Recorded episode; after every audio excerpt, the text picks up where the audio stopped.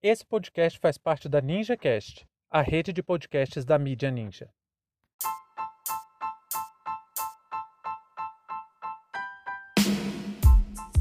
Ditadura Militar. Áudios do Supremo Tribunal Militar confirmam o uso de tortura pela ditadura. Sejam bem-vindos e bem-vindas ao seu ponto informativo com análise e opiniões a partir de uma perspectiva histórica. Eu sou Arnaldo de Castro, em conjunto com Brenda Salzman, e hoje é dia 18 de abril de 2022.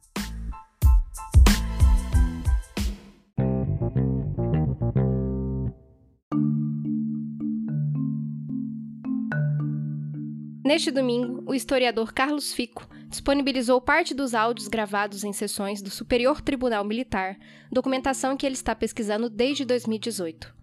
São cerca de 10 mil horas de gravação de julgamentos que ocorreram naquele tribunal entre os anos de 1975 e 1985.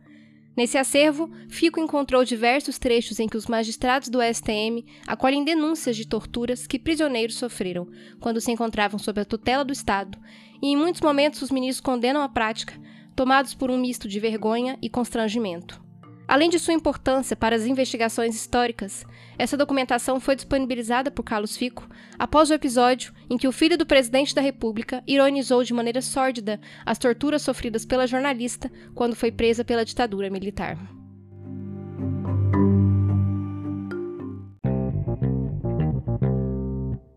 Essa documentação que o professor Carlos Fico tem na mão parece ser muito rica. Eu, obviamente, não conheço o acervo, mas os trechos que foram disponibilizados dão mais consistência ao conjunto probatório que nós, que pesquisamos ditadura, utilizamos para fazer nossas afirmações. O Carlos Fico, em uma de suas entrevistas, olha que interessante o que ele falou sobre o dever dos historiadores e historiadoras. Ele falou o seguinte: que nós devemos, abre aspas, trazer à tona evidências empíricas incontestáveis, fecha aspas. Para quem trabalha diretamente com história, isso pode parecer uma afirmação que é quase um pleonasmo. Qualquer historiador sabe disso, mas muita gente não sabe como se dá minimamente o processo de pesquisa histórica, muito menos os limites e possibilidades da escrita da história, a chamada historiografia. Então, quando Fico faz essa afirmação, eu acho louvável, porque mais que ensinar fato em calendário, o dever de quem faz história é exatamente mostrar os caminhos que se valeu para fazer alguma afirmação. Esse é um assunto que eu bato na tecla constantemente. É louvável as falas do professor Carlos Fico exatamente porque ele tenta demonstrar ao público que falar que houve tortura de mulheres grávidas na ditadura não é um juízo de valor, e sim um imperativo de qualquer análise histórica que se pretenda minimamente séria, porque as provas existem e aos montes. Eu digo isso porque o próprio Fico deixa claro que não existe qualquer possibilidade de se negar a existência da tortura, até porque quem comprova essa tese são os próprios militares. Apesar do alarde que essa documentação fez na mídia de ontem para hoje, esse não é o primeiro acervo documental que garante a veracidade dessa informação. Aliás, sabe quem foi o primeiro militar que admitiu a existência das torturas nas dependências do Exército? Foi ninguém menos que Ernesto Geisel, aquele que se tornou o quarto ditador do período. Já em 1964, nos primeiros meses do golpe, o general Castelo Branco tinha em suas mãos os resultados das investigações do Geisel confirmando que existiram casos de torturas em pelo menos quatro estados do Brasil. A grande discussão sobre esse tema nunca foi, pelo menos do ponto de vista histórico, se houve tortura ou não no Brasil, porque isso não tem nem o que se contestar. Está mais que provado em tudo quanto é tipo de documento, desde testemunhos de vítimas até de relatos de torturadores. O que sempre esteve em jogo, o que sempre foi a alegação dos militares desde o relatório do próprio Geisel, é se a tortura era uma distorção dentro do sistema repressivo ou se era um método da própria ditadura. Os militares sempre tentaram fazer parecer, quando um ou outro caso ficava difícil de esconder, que aquilo ali não era uma prática do Estado, e sim um fenômeno pontual que não deveria acontecer. Por outro lado, quando a gente observa o caso mais a fundo, somos capazes de perceber que a estrutura organizacional das Forças Armadas criou um sistema repressivo que contava com a tortura, sequestro, assassinatos e desaparecimentos como método de perseguição.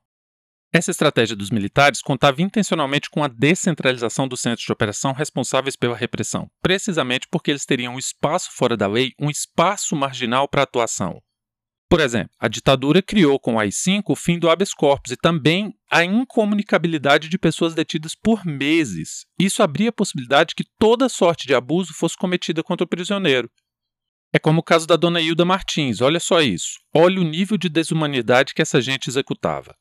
O comandante Jonas, que foi um dos guerrilheiros que participou do sequestro do embaixador americano em 1969, foi preso no dia 29 de setembro de 1969 e assassinado sob tortura 12 horas depois. Acompanhe as datas. No dia 30 de setembro, a sua esposa, Hilda Martins, foi presa junto com dois dos seus três filhos. Eles foram algumas das crianças vítimas de tortura pela ditadura. No dia 6, ela foi encaminhada para o Departamento de Ordem Política e Social, o famoso DOPS, e lá foi barbaramente torturada. Entre as perguntas que ela mais ouvia estava: Onde está o seu marido? Só que o Virgílio Gomes, o capitão Jonas, já tinha sido assassinado pela comunidade de informações na Operação Bandeirantes no dia 29 de setembro. Olha a crueldade dessa gente.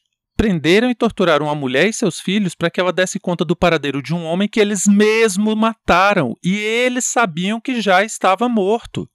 É claro que isso tudo aconteceu sem procedimentos formais, contando com todas as ferramentas que o Estado dava aos torturadores para que casos assim fossem feitos. Hilda, no caso, não teve direito ao habeas corpus, ficou incomunicável por meses e seus filhos só não foram para adoção porque a família descobriu que o casal estava preso e começou a procurar pelos filhos deles, que já tinham até sido levados para o juizado de menores.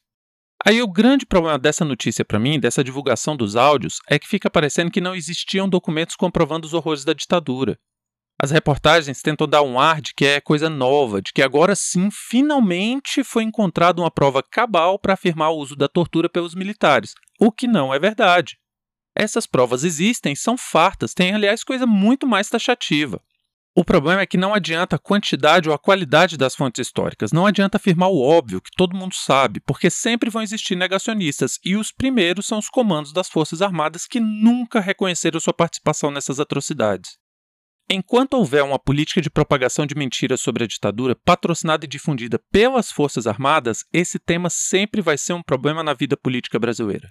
Porque os que negam são os mesmos que ocultaram e destruíram provas, os assassinos e torturadores são os mesmos que propagam mentiras sobre a ditadura, o que leva até mesmo deputados medíocres a se tornarem presidentes defendendo um regime cruel e sanguinário. E não vamos nos enganar. A história não vai fazer justiça, não esperem por isso. Não existe tribunal da história. Quer a prova? Newton Cruz, no mesmo final de semana que foi divulgada essa documentação, morreu aos 94 anos no conforto do seu lar depois de comandar essa ampla rede de tortura e assassinato. Fim de papo.